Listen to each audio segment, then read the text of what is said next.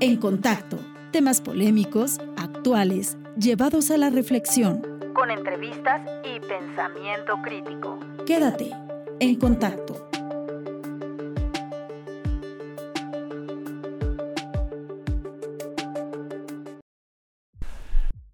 Muy buenas tardes, mi estimado Valle de Toluca, querido, amado, nunca olvidado Valle de Toluca. ¿Cómo están todos ustedes? Espero que se le estén paseando muy bien, porque nosotros seguramente así será el día de hoy. Vamos a platicar del amor y tenemos pues aquí el equipo de contacto y también a una invitada especial. Entonces vamos, vamos, ¿qué les parece si este le damos la bienvenida a nuestra invitada? ¿Qué les parece? Y doctora Dinora Pesqueira, ¿cómo estás? Muy bien, e- emocionada porque vamos a hablar de un tema que puede ser polémico por muchas razones, pero también puede ser cursi, cursi. A ver qué, a ver qué sale. Exacto. Y con nosotros, como siempre, Hola, hola, soy Carlos, eh, estamos aquí en contacto efectivamente hablando del amor. Eh, a mí no me gusta lo cursi, siempre he dicho que no soy cursi. Soy, eh, me tocará ser aquí el Grinch del amor de la mesa abajo, el amor, eh, porque, porque nomás no. y Noemi, ¿cómo estás? Amixes, ¿cómo están? Gracias por escucharnos el día de hoy y pues todavía estamos en Mood San Valentín. Así es. Ok, entonces eh, pues vamos a hablar del amor, desde dónde lo miramos, desde dónde lo vivimos y pues creo que al contrario, yo vengo con toda la miel derramando, Carlos, entonces seré la defensora de Cupido el día de hoy. Esto será una mezcla para que sea agridulce, ¿no? Y ver todos los lados del amor. Como porque, la pues, realidad, Alex. Como la Sí. realidad. Exactamente. Así, así es lo que vamos a hacer el día de hoy. Esperamos que estén muy bien. Son las 12.49 de este 23 de febrero del 2022. Estamos a, pues, hace menos de 20 días fue justo el 14 de febrero. Y pues todos andan muy enamorados, otros no tanto. Otros no tanto, otros recibieron tal vez una mala noticia porque el crush lo vieron de la mano de alguien más.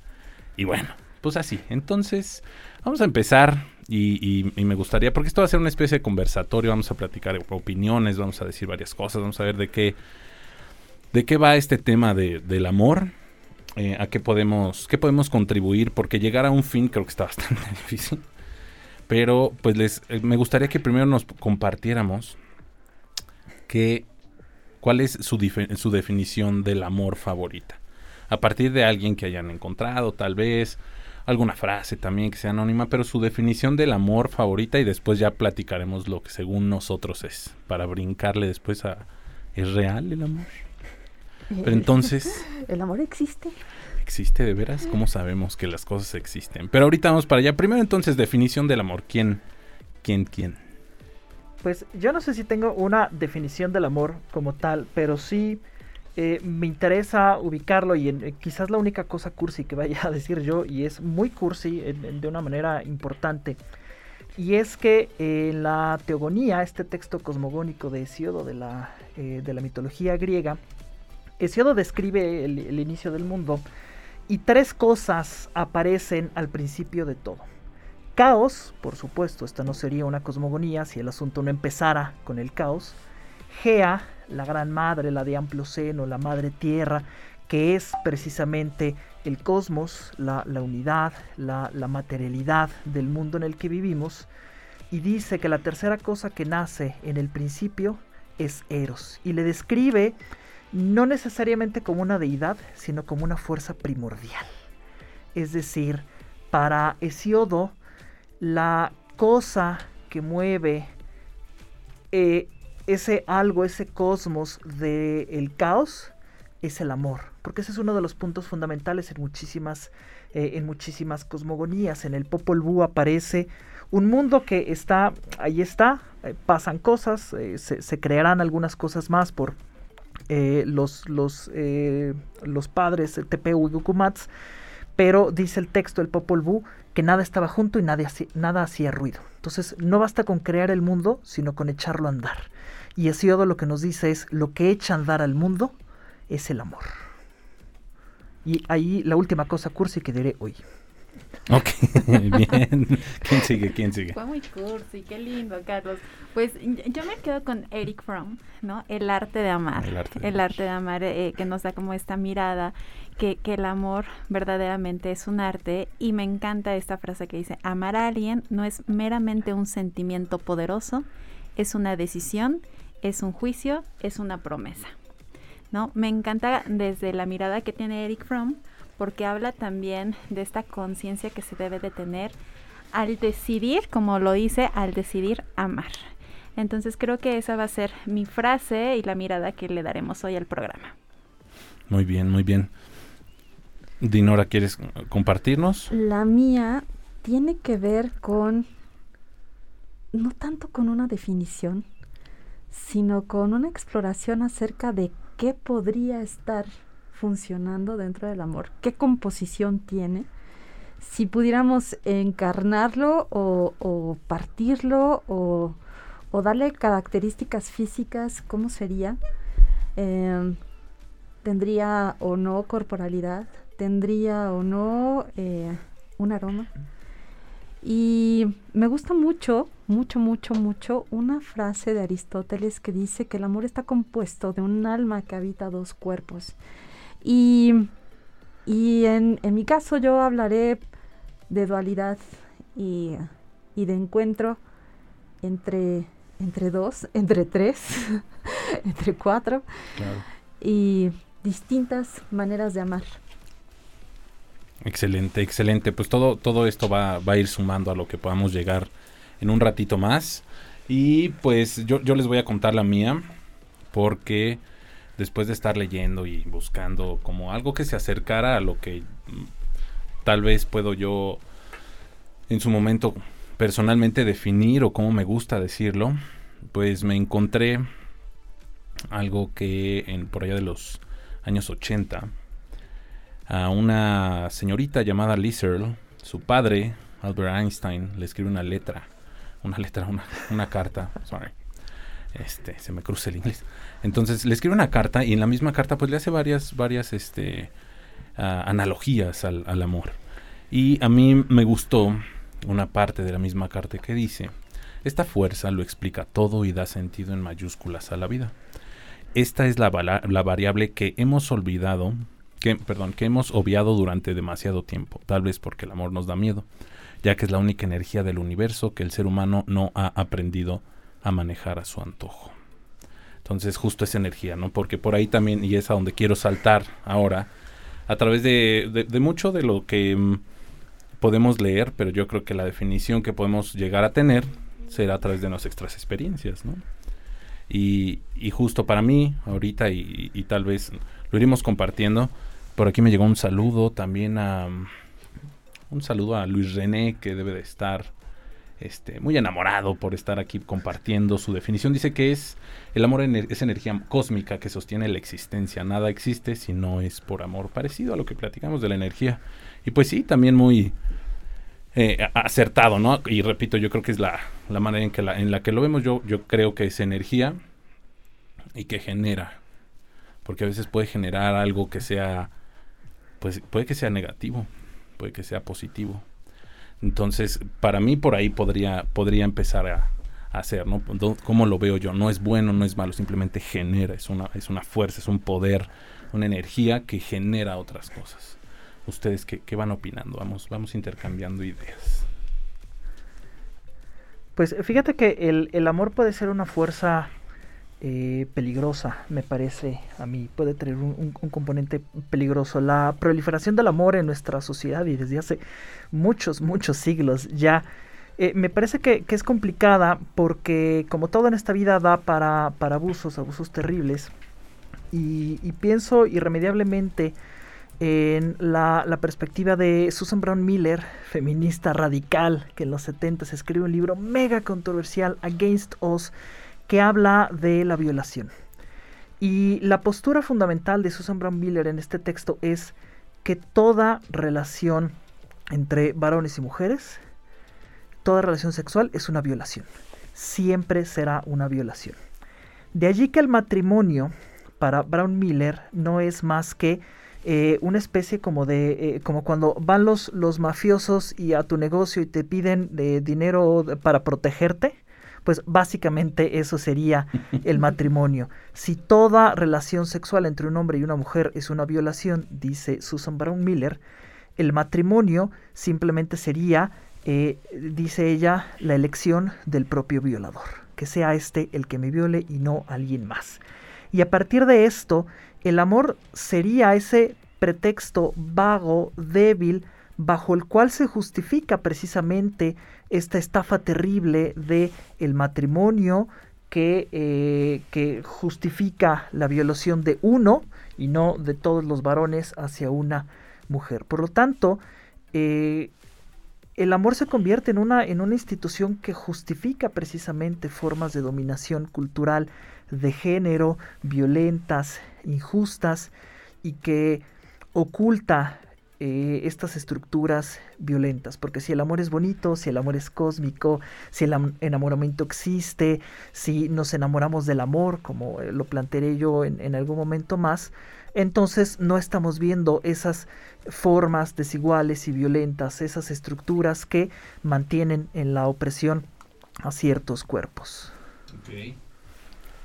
Bien, pues, ahorita que comentaba Carlos esto, pues eh, recordaba que en algún momento eh, pues me, me, comentaban alumnas y alumnos, ¿no? O sea, de, es que amar duele y creo que tiene que ver mucho con esto, ¿no? Porque en algún momento me doy, eh, me doy cuenta que, que, amar duele, pero para mí el amor, aparte que tiene un complejo neuroquímico en nuestro cerebro, ¿no? Que nos va llevando a que nuestro organismo reaccione de una manera diferente, esta serotonina, esta dopamina que nos están diciendo que estás completamente eh, excitada y excitado durante mucho tiempo, que vives en un, en un estado, algunos dicen que de tres meses, hay eh, científicos que comentan que es durante un año, ¿no? Este enamoramiento, este nivel de, eh, de éxtasis que tienes.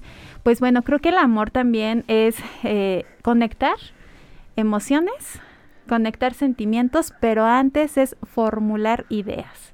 Entonces, también el amor va a ser una idea que tenemos a partir de una construcción simbólica de nuestro entorno, del lugar donde hemos crecido, pero también de todo lo que estamos en contacto, ¿no? Y, aquí tiene que ver mucho también estas ideas irracionales que, tenemos, ¿no? Las ideas irracionales como generalizar, o sea, como generalizar que, el amor eh, todo lo cura, que el amor todo lo sana, como generalizar también que el amor todo lo puede, cuando sabemos que pues no es así, eh, pero también estas ideas... Eh, irracionales como o es blanco o es negro, o me quieres o no me quieres, o estás conmigo o no estás conmigo. Y creo que ello nos va a llevar a formar ciertas emociones, ciertas eh, emociones como esta parte de la alegría, como la euforia, como la parte también de la tristeza por no ser correspondida o correspondido y va a repercutir en ciertas conductas, ¿no? Y esas conductas es la manera en cómo yo reproduzco el amor en mi vida. Y yo lo puedo decir que el amor es una donación de sí mismo. ¿Cuál es esa donación? Puedo darme a los demás, pero jamás me quedo vacía. Puedo tener eh, amor para el mundo, pero el donar no implica que te vas a vaciar de ti. Yo creo que si te vacías te vas amargando. Pues simplemente te despersonalizas, ¿no? Te deconstruyes. Claro. Y es que ahora que te estoy escuchando decir esto y hablas de, de, la química del amor, de todas esas reacciones que tiene nuestro cerebro al estar con una persona a la que creemos que amamos, em, también tiene que ver con nos amamos nosotros todo, todo amor, creo, nace del amor a sí misma, a sí mismo. Y en la medida en que tú te amas, puedes, puedes creer que amas a otro y te puedes dar a querer.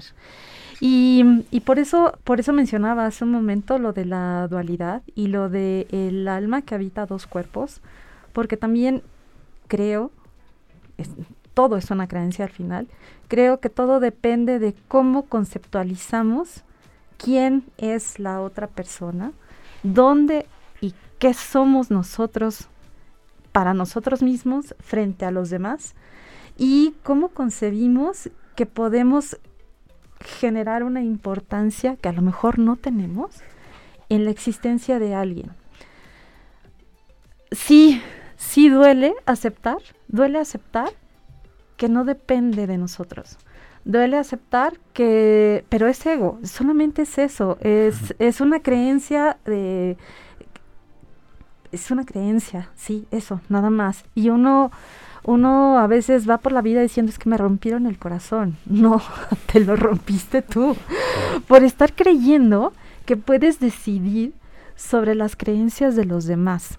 Y el cerebro y, y nuestras, sí, nuestros neurotransmisores hacen eh, mezclas muy raras. De la Sí, de, de, dopamina sobre todo, y es que es una sustancia que nos va a generar una sensación de placidez combinada con otra que le llamamos mariposas en el estómago, que no es más que norepinefrina, jugando ahí con, con, tus emociones y tus sensaciones y el, el cerebro se hace adicto a, a sentir, a sentir las reacciones de esos neurotransmisores.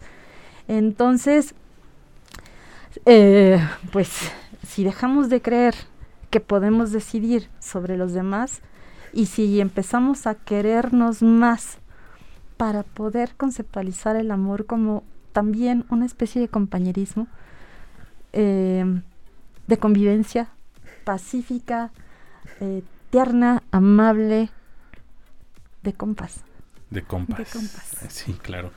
Y bueno, antes de irnos al, primer corte, quiero dejar una pregunta al aire para regresar justo con eso. Y la premisa sería, ¿cómo sabemos primero que algo es real? ¿Cómo sabemos que algo es real? Porque nuestros sentidos lo, lo perciben, ¿no? y entra por el gusto, por el tacto, por el olfato, entra por, por nuestros cinco sentidos, es lo que hace que digamos esto es real, ¿no? Entonces el amor es real. ¿A través de qué sentido se puede definir? Lo dejo en el aire, no estoy diciendo que no, ¿eh? simplemente para reflexión. Es una reflexión. ¿Es real el amor si, si, si las cosas que percibo a través de mis cinco sentidos le brindan el aspecto de realidad? Entonces el amor lo es. A eso vamos a regresar y mientras tanto nos vamos a nuestro primer corte musical y esta mm, Noemi, Noemi es quien nos va a, mandar la la primera canción.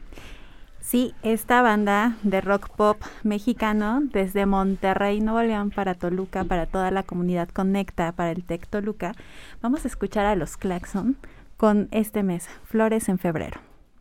Entonces así es, vamos y regresamos.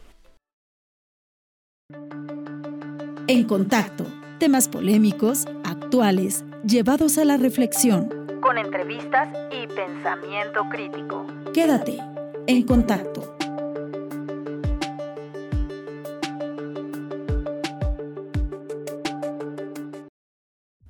Hola, seguimos en contacto desde Radio Congeladora del TEC de Monterrey, Campus Toluca.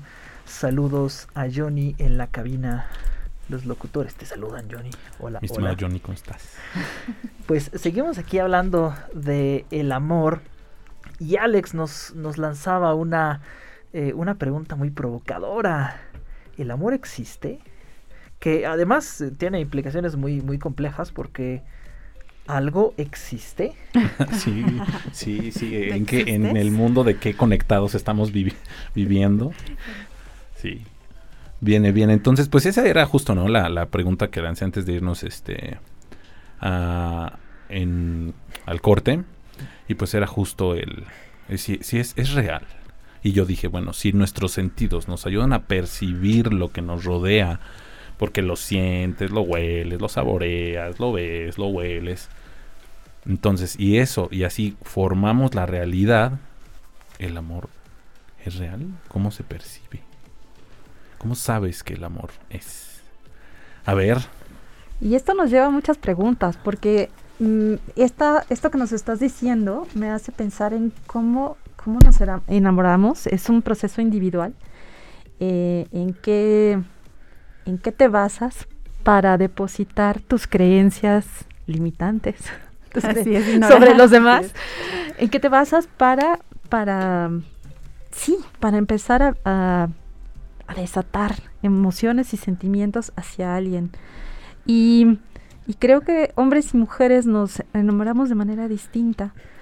Em, a, mí en lo personal me gustan los hechos, las acciones, pero también todo va vinculado a la, a la, sensorialidad, si es que se me permite el neologismo. Es decir, ¿qué estoy viendo? Pero ¿qué estoy viendo que es coherente con la acción que eh, estoy percibiendo? ¿Qué, ¿Qué aroma estoy sintiendo y que es coherente con el entorno y con el momento? Entonces, eh, bueno, y, y estoy hablando de un proceso eso, individual. ¿Cómo sé que existe o si existe? No, no, no sé si existe. O sea, si y que eh, la única sospecha que tengo de que existe es que desaparece. Así sí. como viene se va. Entonces, esa digamos esa fugacidad o esa temporalidad o esa duración o eso ahora sí, ahora no. Me hace pensar en que sí existe. Em, ¿Se acuerdan de, de un relato de Gabriel García Márquez? Mm, es solo vine a hablar por teléfono. Es un relato que está en es 12 cuentos peregrinos, me parece. Puede ser. Bueno, hay una frase que dice, eh, hay amores cortos y hay amores largos. Este fue corto. Entonces, esa, justo eh, esa, esa frase que habla de, la duración, a mí me haría pensar en, en que, en una existencia. No sé, ¿ustedes qué opinan? Pues eh, esa, esa existencia me parece que está determinada justamente por eh, lo que podríamos llamar una didáctica del amor. Es decir, ¿cómo sé que el amor existe? Le reconozco a partir de estos elementos neuroquímicos, a partir de estas sensaciones que, como decía Alex, bueno, son cosas que efectivamente tienen una materialidad, una materialidad física, una materialidad bioquímica que es incontestable. Pero eso es lo que es, es decir, son hechos y como hechos en realidad son neutrales, no son nada más que sí mismos. Lo que tenemos es una interpretación muy particular de una serie de hechos a la que hemos llamado amor básicamente por eh, una educación cultural, insisto, antiquísima, a partir de la cual suponemos o hemos aprendido a codificar esas cosas que me suceden como amor. Por lo tanto, el amor existe en la medida en la que eh, hemos aprendido de la existencia del amor, hemos aprendido a enamorarnos. Por lo tanto, yo no estoy tan seguro de que cada quien se enamore de una forma completa y absolutamente individual. Aprendemos a enamorarnos. Por lo general, cuando eh, coincidimos o somos compatibles en términos del amor, lo único que sucede es que eh, son compatibles esas didácticas o esas carreras morales de aprendizaje sobre el amor. Y lo preocupante de todo esto es justamente esta sugerencia de que el amor o la huella o, el, signo claro de la existencia del amor es precisamente que se acaba. Porque entonces lo que tenemos es una, eh, un amor que opera por definición por deficiencia, un amor que opera por la insatisfacción. El amor es eh, esa alma que habita dos cuerpos, pero el reconocimiento de que no es mi propia alma, mía de mí, sino es un alma que comparto y que me puede ser arrebatada. Y si el amor es entonces ese vacío, esa ausencia, el reconocimiento de la ausencia o la eh, inevitabilidad del fin del amor, entonces eh, el amor nos pondría como sujetos eternamente vacíos, vaciados, dolidos, heridos. Fíjate qué, bonito y qué profundo es lo que va saliendo ahorita. Justo para eso es, porque entonces la ausencia del amor le va la, le da le, le brinda el atributo de realidad. Finito, ¿no? Uh -huh. Sí, está, está bien fuerte. o sea, es la verdad. O sea, ahorita que, que va saliendo, que entre tú y Dinara sacan esto y, y a, a, con base en lo que también decía Noemí, y, y, a lo mejor poniéndolo en pocas palabras, yo creo que es muy cierto, ¿no? Yo no digo que no sea real, aguas, porque es importante, nada más era detonar la pregunta, creo que sí es real, como muchas muchas cosas que a veces nos, nos, nos, podemos preguntar, ¿es algo real o no? Pero no porque no lo pueda ver o sentir y demás, pero hay un montón de otras ideas que son así, que dices, me empieza a estallar el cerebro y no sé qué es lo que está sucediendo. Y, y, y bueno, rápido, quiero mandar un par de saludos. Hoy está el programa muy visto y escuchado, qué bueno. Yeah. Qué bueno, qué bueno, porque eso quiere decir que a la gente le interesó el tema. Un saludo a Paco García también, allá en Metepec, y también a Saraí de Jesús, una de nuestras alumnas aquí en el campus. Un, un saludo a ustedes, a todos ustedes. Y pues, pues sí, hablar de la realidad será, o de que sea real, pues sí, sí será algo difícil, pero pues me, me hace recordar esta, este concepto que platicaba hace, hace poco con un amigo del ocamismo y de la navaja de Ockham.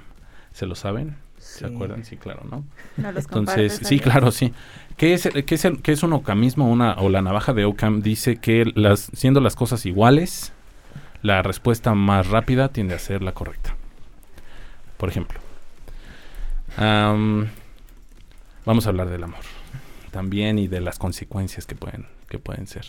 Es que mi novio se salió, eh, salió por la noche y no me dijo a dónde iba pero pues este sé que es viernes y puede ser que haya ido a algún lugar. Entonces, la ¿cuál sería la respuesta más rápida? ¿Se fue con sus amigos o se fue a su casa? Creo que ninguna de las dos pensó. Pero cuál, o sea, eso lo pongo ahorita en, en un ejemplo, ¿no? Porque muchas veces también se utiliza esto como para poder debatir una idea en la que no sabes si es algo real o no. Por ejemplo, la existencia de Dios. O sea, Dios existe porque fue el constructo de la necesidad del humano para tener algo más grande que él. O sí está, pero no lo puedes ver. ¿Cuál es la respuesta más fácil? Pues lo, lo- lo que diría, digo, la versión como moderna, que es un poco extraña, eh, de la navaja de Ockham, es que no hay que multiplicar innecesariamente la cantidad de entes que empleamos por una explicación. En este caso, Claro. eh, la, la explicación o la, la sugerencia lógica a partir de, de esta aplicación que es muy rara, diría que Dios no existe porque multiplica innecesariamente los entes. El- El mundo puede ser explicado sin este ente adicional como la caída de las manzanas de un árbol puede ser explicada sin que eh, hagamos aparecer un ente que sería un duende invisible que corta las manzanas cuando están maduras. La, la propia gravedad lo explica por sí misma. Eh, sin embargo, bueno, eso tiene que ver con, con cuestiones de la realidad. Eh, y en tu ejemplo, en el que, bueno, se fue a su casa o se fue con una amiga, no multiplica innecesariamente los entes porque el ente amiga ya existe como una, un artefacto factual y simplemente de lo que estamos hablando es de la interacción entre esos entes que ya existen. Lo interesante es que Ockham eh, era un escolástico medieval que adscrito al nominalismo y lo que el nominalismo dice es que no existen los universales. En otras palabras, no existen las cosas, sino el nombre de las cosas. Por lo tanto, aplicando no necesariamente la navaja de Ockham, como la entendemos hoy, sino el nominalismo de Guillermo de Ockham, diríamos que el amor no existe, porque el amor sería un universal que tiene como una trascendencia, etcétera, etcétera, y lo que existe es el nombre del amor.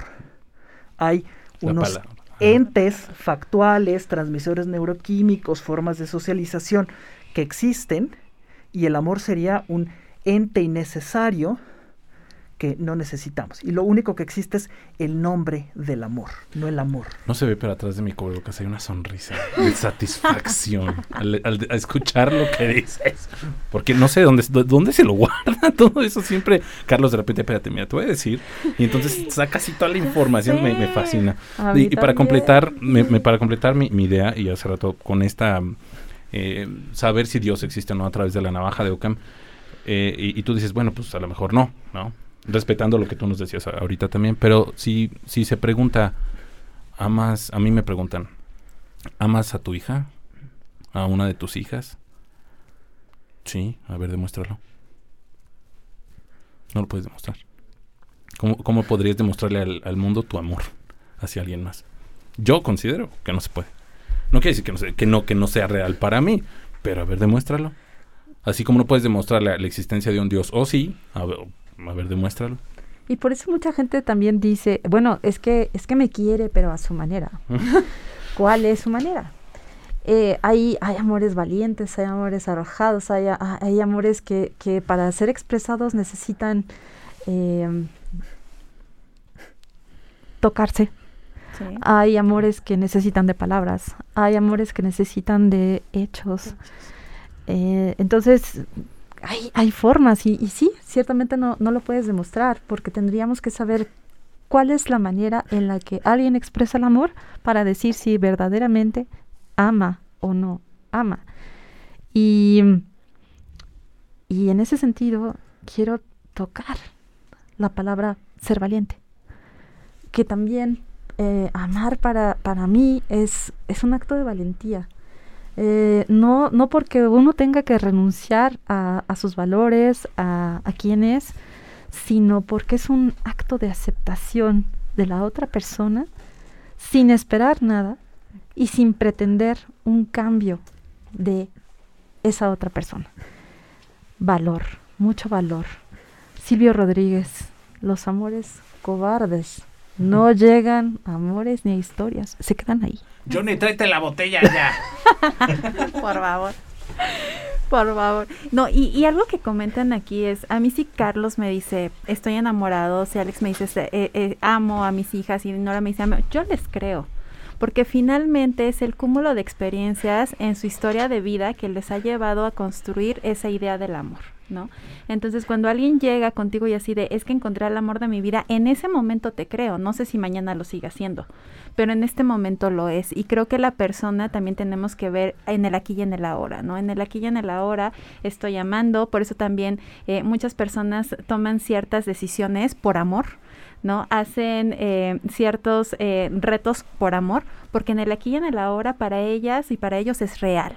Entonces creo que también eh, tenemos que, que, ver que esto nos da cierto sentido de vida, porque el amor también genera sentido de vida genera también un sentido de, de pertenencia, genera también un sentido para la persona y que se vuelva un motivador, ¿no? Al fin y al cabo se vuelve un motivador. Entonces, cuando logramos ver el amor, el amor también redignifica a las personas. Hablando de toda esta, de, desde el, y haciendo mi promoción del Centro de Reconocimiento de la Dignidad Humana, sigan, sigan a todos sus RDHs del TEC. Eh, el amor redignifica. ¿Por qué? Porque es una, esa parte de la creencia que me lleva a un lugar también donde, entre comillas, eh, puedo ser mejor persona.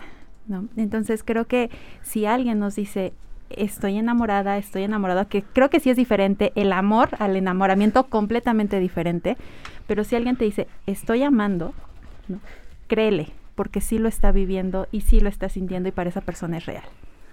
Qué bueno que tenemos diferentes, eso es lo padre, ¿no? De esto justo, encontrar diferentes formas de ver las cosas y antes de irnos al, al siguiente corte, pues sí considerar que creo que también coincido, te hace digno, te hace digno de ti mismo, de lo que vives, de es, es, por eso es así de complejo. Y que, que, yo le crea a alguien, ahí sí difiero, porque no lo sé, ¿no? O sea, no lo sé. No, no, no, lo, no lo podría saber, tú me lo puedes decir atrás hacia alguien más o hacia mí. Este, por ahí alguien comenta, también hay una frase que dice que el amor son el amor son buenas acciones y no buenas razones. Sí, es, creo que creo que sí es así. Por ahí alguien siempre me lo ha mencionado. Entonces creo que también es, es, es válido, ¿no? Pero pues qué, qué, bueno que se va dando esto, porque saludos y cosas y así se da. Qué, qué bonito, qué bonito. Y gracias por estar aquí a los, a los tres. Eh, hace ocho días no se pudo justo porque Carlos se fue a poner una de sus armaduras, en una de parte de sus armaduras contra el COVID y es Karlinski ahora. Se fue a poner la, la rosa. Entonces, por eso, no, y algunas otras cosas, pero enos, enos aquí en contacto, una con 24. Vamos al siguiente corte musical y es turno de Dinora, que nos mandaste una canción de The Weeknd. Cuéntanos. Y pensando mucho en qué pasa con estos amores que no son valientes, qué pasa con esas personas que no se deciden, qué pasa con esas personas que se escabullen y que una vez que están fuera de, de, ese círculo virtuoso que podría ser el amor, quieren regresar, quieren volver, quieren entrar y empieza la duda, si quieres, no quieres. Esto es Save Your Tears for Another Way. Vamos entonces. En contacto, temas polémicos, actuales, llevados a la reflexión con entrevistas y pensamiento crítico. Quédate en contacto.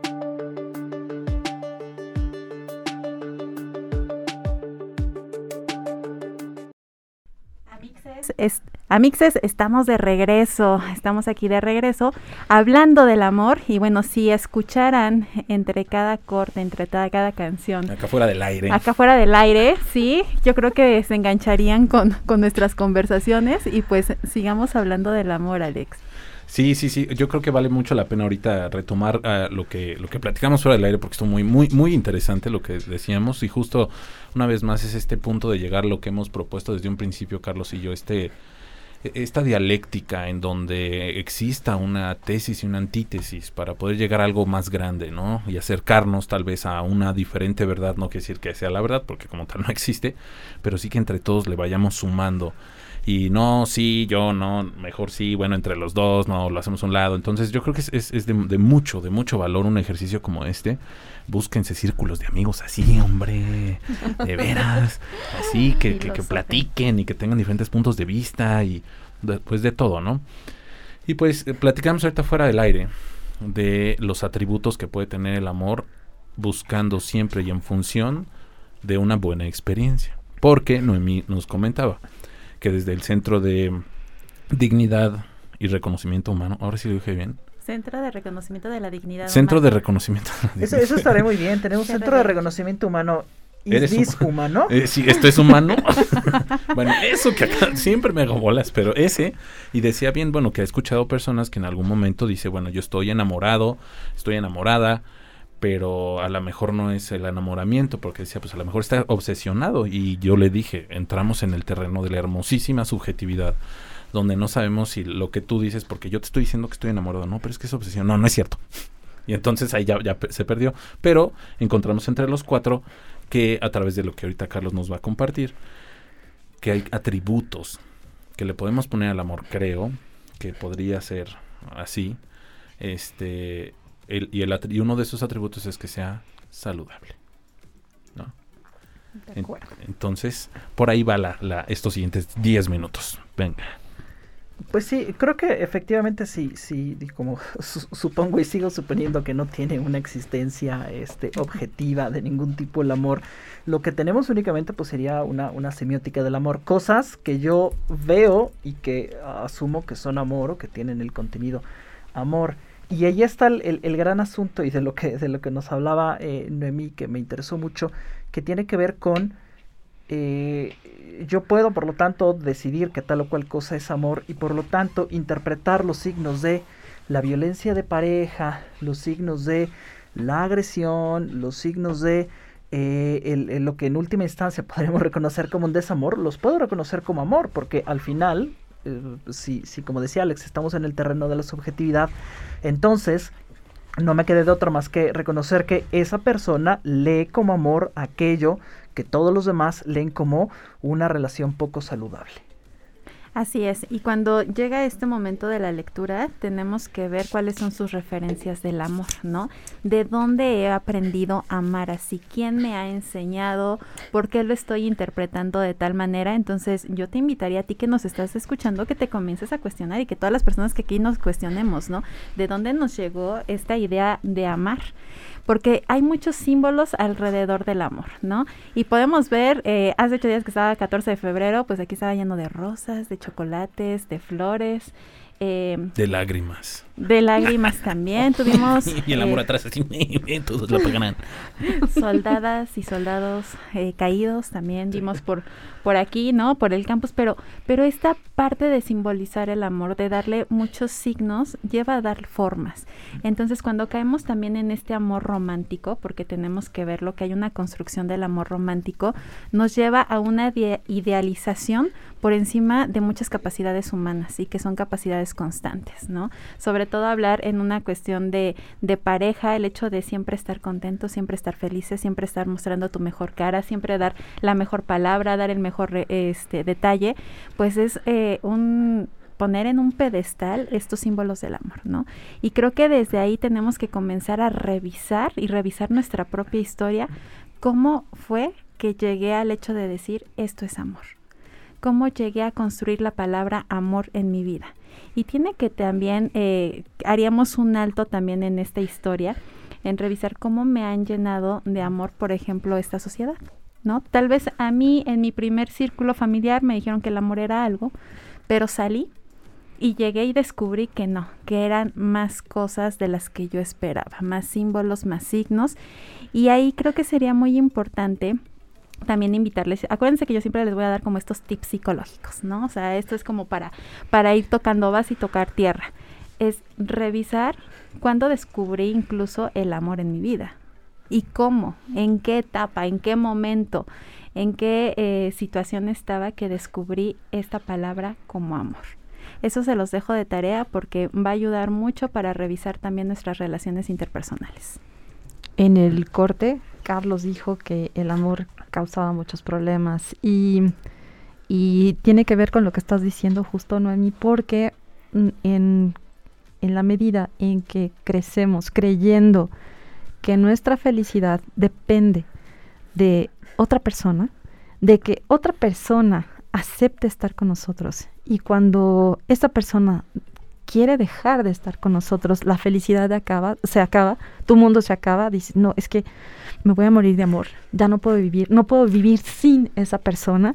Estás basando tu existencia, tus deseos, uh, tu valor en alguien más. Y eso es, eh, eso es dejar de quererte. Eso es abandonarte. Eso es entregar tu individualidad a la existencia o a la aceptación de otra persona. Y no se vale que nos hagamos eso. Ahí creo que empiezan las relaciones tóxicas. En, en ese, en, en esa necesidad de tener a otra persona cerca, en esa necesidad de que sea específicamente alguien y que creas que eso te hace feliz. Ah, sí, deberíamos revisar nuestra historia de vida, deberíamos revisar cuándo fue la primera vez que creímos habernos enamorado, cuándo fue la primera vez que creímos que le rompimos el corazón a alguien, cuándo fue la primera vez que creímos que nos rompieron el corazón y de ahí saldría un novelón, no, no, no. no sé en sus casos, en el mío sí, eh, porque, porque sí, a lo mejor conceptualizamos esto que tal vez no existe, pero sí existe porque es finito, pero en realidad es, es, un, es una sensación que se transforma. Y, y creo que en la medida en que aceptamos con valentía que el amor no va a ser siempre el enamoramiento, no va a ser siempre esta sensación de estar contentos, felices, unidos, sonriendo, eh, dándonos besitos, sino se va a transformar en un acompañamiento, en complicidad, creo que vamos a empezar a querernos más y no amar menos, sino amar con calidad. Ok. Creo que, creo que ahorita de lo, de lo, de lo que nos dices, eh, algo importante también que me gustaría mencionar es esta... ¿Cómo se dice? Este, tengo la, bueno, le, confieres, le confieres tu felicidad a alguien porque tal vez lo amas, pero de repente se va y el problema está cuando lo confieres, porque se le entregas y se la lleva. Y entonces es que por eso me siento así de y, llega a pasar, yo a mí me llegó a pasar hace mucho también, pues que la entregas y se va y entonces pues es que se la llevó porque se la diste, claro. Entonces, pero maduras, después de un rato puede madurar también tu, tu, tu sentir y bueno, no quiere decir que te ame, que te, te, te, doy mi, mi, felicidad y ya la perdí, sino que la sigues cuidando y respetar la individualidad. Entonces, si, respete, si respetas la individualidad, no, no creo que es muy importante y será importante para el otro así como para ti. Respetar la individualidad de, de, de con quien compartes esta interacción. ¿no? Entonces es, es rescatable. ahorita creo que es este todavía tenemos unos minutos antes de irnos a la siguiente pausa y, y antes de irnos pues platicar de e, es algo que yo creo que todos lo, lo, lo tenemos identificado y son los tipos de amor. Por ahí eh, hace rato platicaba también Noemí y fue donde recordé esta otra uh, idea porque nos decía bueno cuándo conociste el amor eh, quién te lo enseñó cómo supiste que era amor en algún momento por ahí va tu plática, pero yo creo que también depende del tipo de amor que llegaste a sentir, porque creo que hay diferentes tipos de amor, ¿no? ¿Qué opinan? Pues yo, eh, a propósito de esto, y, más que hablar de, de, la historia de vida en, torno al amor, eh, voy a hablar de historia porque soy esa clase de persona. Eh, y, el asunto, esto que, decía Dinora, bueno, este, este amor que de pronto se te va y te rompe y te rompe el corazón y te amo hasta morir, ¿no? Todas estas expresiones, en realidad pues tienen como una, una, este, una construcción histórica como muy concreta, el amor romántico que nace hacia el siglo XI eh, en, las, en las cortes francesas, eh, Leonor de Aquitania, una señora que vive en el siglo XII y que preside lo que algunos suponen, algunos suponen que no existió tal cosa, las cortes de amor, donde un grupo de 70 damas decidían sobre asuntos de amor y dictaban sentencia. No hay ninguna referencia histórica de que eso haya existido, más allá de en una serie de cartas entre las propias damas que, que juegan a la fantasía de que hay tal cosa como una corte de amor. Pero en torno a todo esto eh, está la... Eh, lo que Denis de Rougemont, un historiador francés que escribe a principios del siglo XX, ya me están viendo con cara de algo. No, no, es que es impresionante, eh, te lo juro. Toma, qué bueno, toma, como, referencia la, la novela de, de, Tristán, que tiene un montón de, de, este, pues de versiones, pero toma la, la, primera, y en la que el punto de partida es eh, el rey Marcos manda a Tristán a buscar una novia, resulta que esa novia es eh, Isolda, y eh, se toman sin querer un brebaje que es para los novios y esto ya nos dice algo. Los novios o los, los que se van a casar necesitan un brebaje para enamorarse, es decir, amor y matrimonio, relaciones interpersonales y amor son dos cosas distintas eh, y lo, lo, sugiere el, román de Tristán. Se lo toman, se enamoran eh, y esto los pone en una serie de problemas porque eh, están enamorados, Tristán debe cumplir su fidelidad a su señor, que era la cosa más importante en el feudalismo, la, fidelidad al señor, y en cambio le traiciona y le entrega su fidelidad a su dama Isolda. Y esto pone de manifiesto una ruptura en una historia cultural en la cual eh, el amor se convierte en la fidelidad por encima de todo. Y pasan varias cosas importantes. La primera es que eh, se construye un amor, un amor del amor. Estamos enamorados del amor, como diríamos, y ya no estamos enamorados de una persona. Y por eso esta necesidad obsesiva de nuestra cultura occidental de estar constantemente enamorados, porque vamos, eh, estamos eternamente enamorados del amor y la persona concreta que ocupe esa posición de sujeto de mi amor en realidad es irrelevante. Lo que importa es seguir metiéndonos esta droga abyecta del amor. El otro gran problema que surge es que se asume eh, el, carácter eternamente trágico del amor, porque la novela de, Tristán y Isolda termina precisamente con una confusión rara.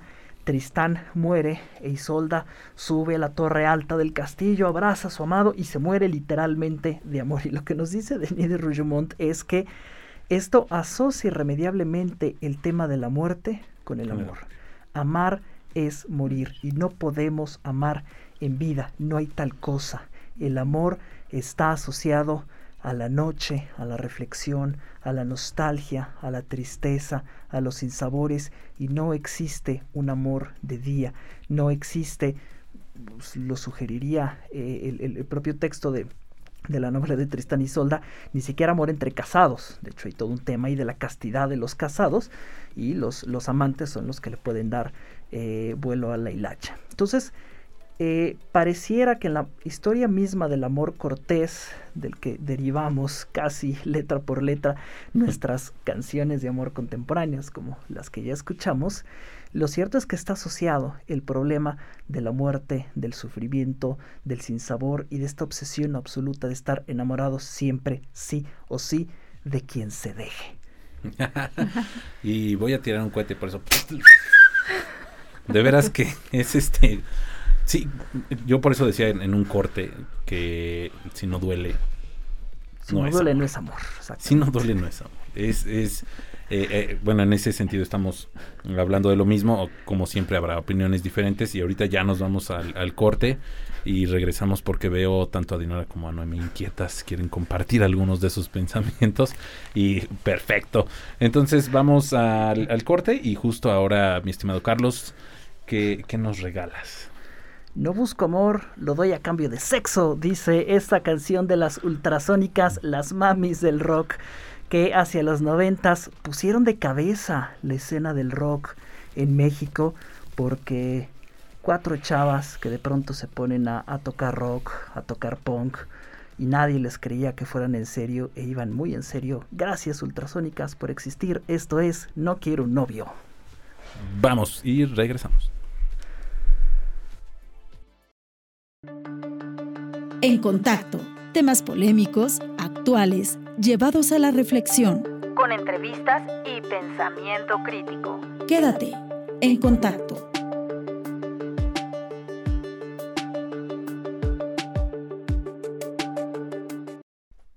Regresamos, ya estamos aquí y regresamos, estamos de vuelta en contacto, son la 1 con 47 de este hermoso 23 de febrero del 2022. Estamos aquí hablando del amor, eh, uniendo algunos, algunas ideas o desatando otras, empujándonos entre unos y otros, pero pues así, así debe ser, así para poder llegar a algo que esté mucho más enriquecido, que es el punto, ¿no? Que enriquezcamos nuestros diálogos, creo que es algo bien, bien importante y algo que este, pues se debe dar todos los días. Entonces yo les deseo a todos el día de hoy que tengan amigos como los que yo tengo aquí en cabina para que puedan platicar. Entonces, bueno, antes de irnos platicamos, justo decíamos que Dinora y Noemí se quedaron como con ganas de responder a esta bonita este, en este conversatorio. ¿Qué ideas tienen? Cuéntenos. Pues es que Carlos nos dejaste sin aire, o sea, fue así como que déjame procesar todo lo que acabas de decir, ¿no? Sí. Pero creo que aquí también tendríamos que, que ver eh, sobre todo esta palabra amor. Amor desde la construcción, eh, donde nos han dicho tenemos eh, amor hacia la familia. Ahora está muy de moda el amor propio y ojalá que no sea solamente una moda, sino que entendamos que es muy importante generar conciencia de cómo es amarme a mí. ¿no? Porque es, antes de esto no se hablaba, era como eh, primero están las demás personas y tú te quedas al último y ojalá que esto se quede para tiempos posteriores y que veamos que el amor propio es una necesidad, ¿no? Es una necesidad intrínseca al ser humano. Pero también tenemos estos tipos de amor, ¿no? Amor a la pareja, amor a los amigos, esta parte de fraternidad, ¿no? Pero también eh, se despiertan eh, otras formas de amar, ¿no? Hay quien ama su carro, aman a, aman a sus mascotas y es un amor también real. Eh, sí, o sea, y, aunque podamos decir la persona dice yo amo a, amo a mi mascota, hay gente que ama el dinero también y le pueden decir abiertamente, sienten como como eh, esta sensación poderosa de atracción de amor por, por el dinero, ¿no? Y creo que a partir de ahí podemos estar revisando estos tipos de amor. Dinora, ¿qué piensas? ¿Qué piensas? ¿Qué tipos de amor también tú, tú ubicas? Comercial. Comercial, porque eh, Julia, un saludo. Julia Alcántara nos está escuchando y dice, el doctor Sanmeño es una enciclopedia andante. Importantes reflexiones sobre un tema que, pese a todo lo dicho, da para mucho, mucho más. Muy cierto. Muchas gracias, Julia. Ahora sí regresamos con Dinora. Eh, tendrá eh, tipos el amor y, mm, y qué podríamos entender como tipo. Una clasificación, un destinatario del amor, un, un repositorio de, un estilo de eh, transmitir lo que sientes. Y, y si fuera así, si es un estilo, mm, volvería al- a la idea de hace algunos minutos en cómo expresas lo que sientes. Y si lo haces a través de, gestos, de palabras, de acciones, de compañía, de tiempo de calidad. Y mm, al final, a lo mejor, el amor, como solamente tiene esa palabra, y, y podría haber muchas otras relacionadas como cariño, amabilidad, ternura, Fraternidad. Mm, fraternidad, compañerismo. Ah, lo que entendemos por amor, amor, amor, parece que es uno solo, pero desde la significación individual. Y, y en ese sentido, no sé si, si, si cada quien tendría sus propios tipos de amor. También es... Ay, hay amores locos. El- Lo platicábamos también Ujú. aire. Sí, adelante, continúa con esa idea. Ay, amores, allá íbamos. ah, hay amores locos y, y les preguntaba si, si ustedes han hecho locuras o tonterías por amor y si son locuras o son tonterías o es ponerte en riesgo. Y sobre esa idea, Noemí comentaba algo muy interesante. Sí, es, eh, yo creo que cuando vivimos en esta parte del amor no logramos diferenciar, ¿no? Y, y, lo estoy hablando de forma personal porque tengo que hablar también de mi historia, ¿no? A veces como que lo habláramos y no lo viviéramos, pero realmente yo me remito a mis experiencias eh, de lo que he nombrado amor. Y claro que hay una línea muy delgada en lo que te lleva a salir de ti misma al momento de darte a la otra persona y en ese momento no sabes si va a ser algo que te está generando riesgo, si te está generando peligro, si es una locura y queda para la anécdota, ¿no? O si es algo que te está despersonalizando. Y, y, creo que aquí es muy importante por eso ver el amor así, o sea, cuando el amor es una unión de voluntades, es decir, la mía, la de alguien más, para crear algo, ¿no? Pero cuando yo estoy poniendo mi voluntad por delante, claro que estoy atreviéndome a darme a la otra persona. Claro que estoy atreviéndome a darme a otro, ¿no? Llámale eh, amistad, llámale familia, llámale pareja, estoy saliendo de mí y cada que salgo de mí corro el riesgo. Pero ¿qué haríamos si no corremos riesgos en esta vida? ¿No? ¿Qué haríamos sin esto? Ser felices, tal vez. Posiblemente. estar tranquilo, estar tranquilos. Pero pero, pero, qué aburrido. Ajá, y es lo que decíamos, o sea, si, si, si duele, entonces sí es, ¿no? Y, por eso, si, si no te arriesgas, pues es muy posible que no te duela. Entonces, creo que sí vale la pena, como, y va de la mano a lo que también decía Dino hace rato, en donde tienes que ser valiente, mostrar que, que, que esa valentía que tienes para poder arriesgarte, y después sentir feo. Entonces ya unimos, ya hicimos cadena ahí y después sentir así. Pero bueno, creo que, que sí es este algo que, mm, como decía Julia, es para mucho, mucho hablar. Nos quedan unos cuantos minutos de, de programa, siete, nos quedan siete minutos. y, y, creo que también muy importante porque aunque la mayor parte del programa hemos hablado del amor a la pareja, dentro de la, lo que tú decías de las categorías, hay categorías, ¿no? O sea, sí, lo categorizamos, lo ponemos en diferentes, les ponemos diferentes nombres. Yo, yo, yo personalmente creo que sí existen los tipos y, y a lo que quiero ir ahorita es a este amor propio, ¿no? Sí. Ahora, pero si yo le Alejandro, le muestro mi amor a una persona a través de, no sé, de de contarle cómo me fue en el día y pedir su opinión, ¿no? Y esa es una forma de, expresar amor. Y entonces el amor propio, ¿cómo me lo expreso? O sea, no me puedo pedir a mi retroalimentación, ¿no? No me puedo preguntar a mí mismo. Entonces, quiere decir que todas las actitudes, actividades, situaciones que se presten o que yo dé para mostrar mi amor hacia alguien más, las puedo mostrar hacia mí mismo y eso sería amor propio. ¿O qué es el amor propio? Contrario a lo que yo creo que sería como el autocuidado. Es correcto. Es correcto. El amor propio tiene que ver mucho con la cuestión de los autocuidados. Y yo para eh, esquematizarlo siempre lo dejo de esta manera. Utiliza tus sentidos. Mirarme, escucharme, sentirme, estar en contacto, como el programa, conmigo misma, ¿no? Y es una, yo siempre digo, nuestro cuerpo es el mapa más grande de nuestro bienestar y el mapa de nuestras emociones si me está doliendo eh, la espalda, ¿por qué me está doliendo? ¿No? Si no puedo dormir, ¿por qué no puedo dormir? Si estoy dejando de sentir deseo y placer, ¿por qué lo estoy dejando de sentir? El cuerpo está haciendo el mapa de las emociones y nos lleva para allá. Entonces, si podemos mirarnos desde eh, esta, esta parte de amor propio y los autocuidados, entonces creo que podemos ser personas en equilibrio constante. ¿Y por qué en equilibrio? Porque habrá momentos en que caemos en los descuidos, ¿no? O sea, cuando, eh, cuando no le estoy haciendo caso a mi estómago de que está enojado, cuando no le estoy haciendo caso a mis temores o a mi sorpresa. Y somos expertas y expertos en ignorarnos. Y creo que desde ahí tenemos que comenzar a reconstruir esta parte del amor propio, no que sea algo de moda, y que pase en un tiempo y a ver qué se nos eh, se ocurre ahora, sino realmente dejarlo como eh, una forma de ver que el amor propio siempre nos va a dignificar y nos va a poner al centro. Y no es que esté haciendo comercial del centro. No, bueno, pero, pero... el, pero el amor, Ajá. pero el amor te pone en el centro de tu vida, ¿no? Y es cuando hasta comienzas a escuchar muchas personas que nombran, ¿no? Comienzas a ser hasta protagonista de tu, de tu historia. Y claro que si tengo amor propio, obviamente voy a tener amor para las demás personas y voy a identificar lo que no es amor. Quiere decir, Carlos, que voy a vivir feliz y no me voy a poner en riesgo. No voy a estar en un riesgo constante, ¿no? O ese sería el ideal. Ese sería el ideal que llegáramos hacia allá. Pero eh, me encantaría que, que platicáramos, ¿no? Cómo hemos crecido y cómo nos hemos mirado en el amor propio.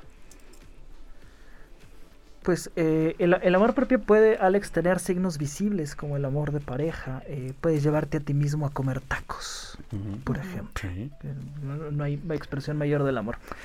Eh, hace rato Noemí decías o, o hablabas de, bueno, hay muchos tipos de amor, amor, eh, amor propio, amor de pareja, el amor a Dios, el amor a mi mascota, el amor al dinero, lo cual me hace suponer que si todas esas cosas pueden ser llamadas amor, hay un problema de, de falta de imaginación, porque es la misma palabra para tantas cosas que no creo que sean tipos de una misma cosa, sino especies completamente distintas de relaciones con los sujetos, con el mundo.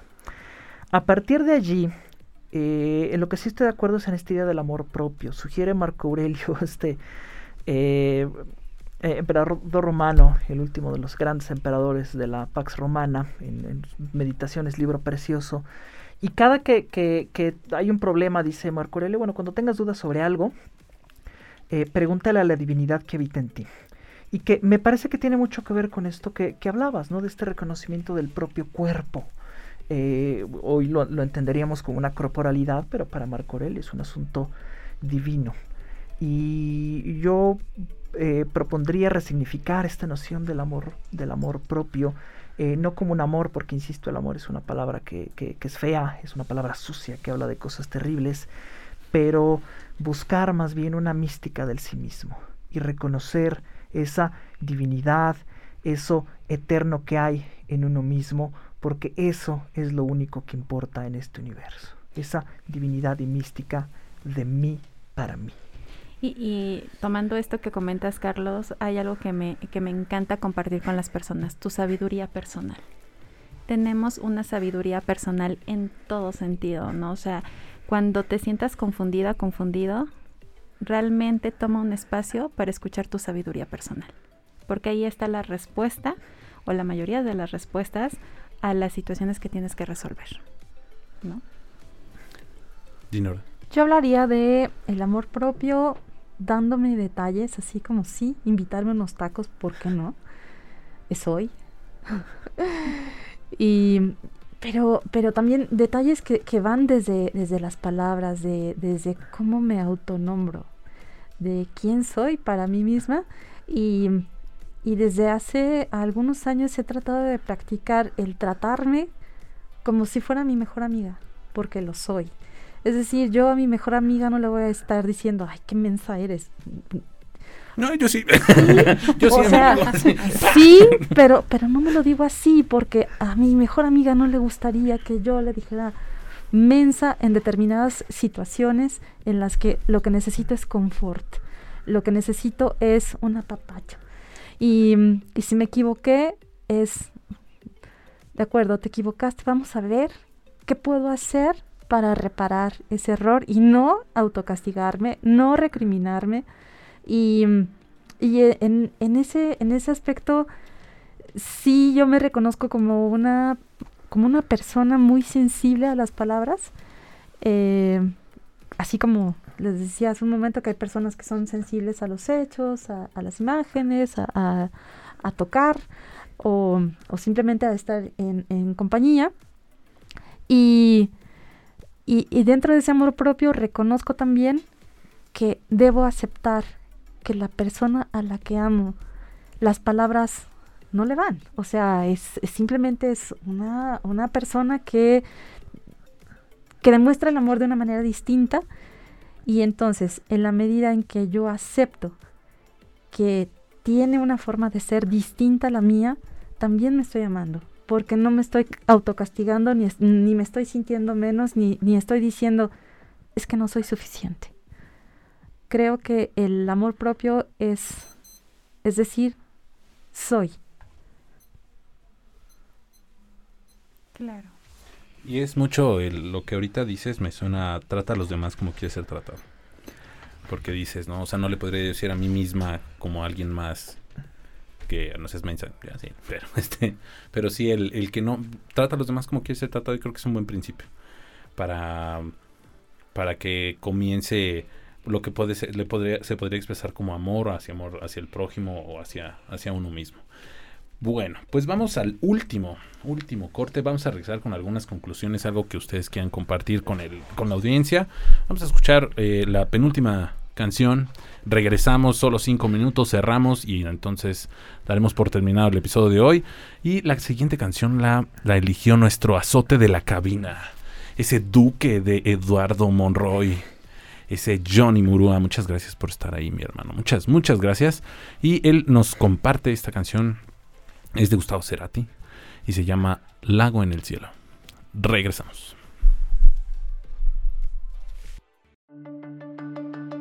En contacto, temas polémicos, actuales, llevados a la reflexión. Con entrevistas y pensamiento crítico. Quédate en contacto.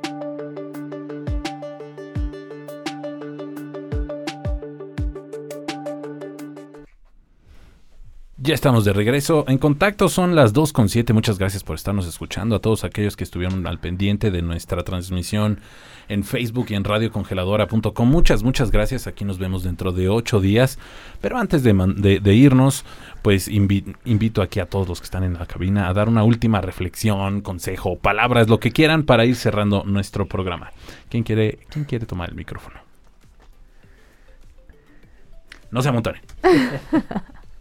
Seguimos en esta parte de reflexión, pero bueno, voy em, en esta parte del amor, siempre lo voy a decir es una voluntad para darse a otra persona o a alguien más. ¿Y por qué tiene que ser una voluntad? Porque tiene que salir este deseo libre, que no es obligado, que también no tiene que ser impuesto para darme a la otra persona. Entonces, cuando yo aprendo a donarme a los demás, entonces para mí esa es una forma de amar. Y lo repito, ¿por qué me dono? Porque no me quedo vacía, siempre tengo para mí. Y creo que eso tiene que hacer mucho eco en nuestros propios autocuidados, en nuestro amor propio, en la manera en cómo nos relacionamos con nuestras otras redes, ¿no? Cómo me relaciono eh, con mi familia, cómo me relaciono en pareja, cómo me relaciono en la sociedad. Y creo que esto te va a dar la pauta para también ir midiendo la forma en cómo también eh, pues me estoy dando, ¿no? Y si en algún momento mi sabiduría personal me lleva a decir estás en riesgo, de verdad ponte atención, ponte atención para evitar eh, nombrar al amor. Y, y aquí voy a caer en contradicción con Carlos porque yo digo que el amor no duele, ¿no? O sea, el amor no tendría que doler. Si está doliendo es otra cosa, pero no, no es amor. Muy bien, muchas gracias. ¿Quién sigue entonces? Carlos. Pues sí. yo eh, podré estar eh, todo en, en contra del amor. De lo que no estaré en contra, y eso lo defenderé siempre, es del cuidado. Es una de mis palabras favoritas en este mundo. Y no importa cómo le llamemos, no importa cómo lo caractericemos, no importa de dónde lo aprendamos, este asunto del amor. Pero lo más importante es que haya cuidado. Primero, y ahí sí estoy de acuerdo contigo, con cuidado de mí y después cuidado de aquello que digo que quiero. Dinora. Valor, decisión, coraje, detalles, autocuidado. ¿Y si duele? ¿Y si no soy correspondida? ¿Qué importa? ¿Por qué no lo intentas? ¿Por qué no lo intentas y, y no es que te arriesgues? Es que decidas a vivir, te decidas a sentir. ¿Qué tal que sale de esto algo muy bonito? Ama. Excelente, me encanta. Y yo para cerrar me gustaría decirte a ti que estás escuchando esto después de fusionar estas ondas cerebrales, darnos de topes en la pared y, y llegar a, a- a estas, a, a estas reflexiones. Yo diría, si ya en algún momento te enamoraste o empiezas a sentir que tal vez sea eso, date. Date. Tírate como yo, como un gordo en, en tobogán, y déjate ir. Así. Porque entonces vas a ser valiente, te vas a arriesgar y seguro te va a doler. Y qué bueno. Que así sea para todos. Les, les, les, les, agradecemos una vez más el habernos escuchado. Muchas gracias. Esto es En Contacto. Gracias, Dinora, por estar aquí con nosotros, por acompañarnos. A ustedes por invitarme. Gracias. No, hombre, muchas, muchas gracias. Obviamente, Noemí, Carlos, Johnny, que, que, estamos aquí en, equipo, en el equipo de En Contacto. Muchas gracias. Nos vemos dentro de ocho días. Nos escuchamos, nos vemos. Esto fue En Contacto 23 de febrero. Son las 2 con 11. Nos vamos. Bye.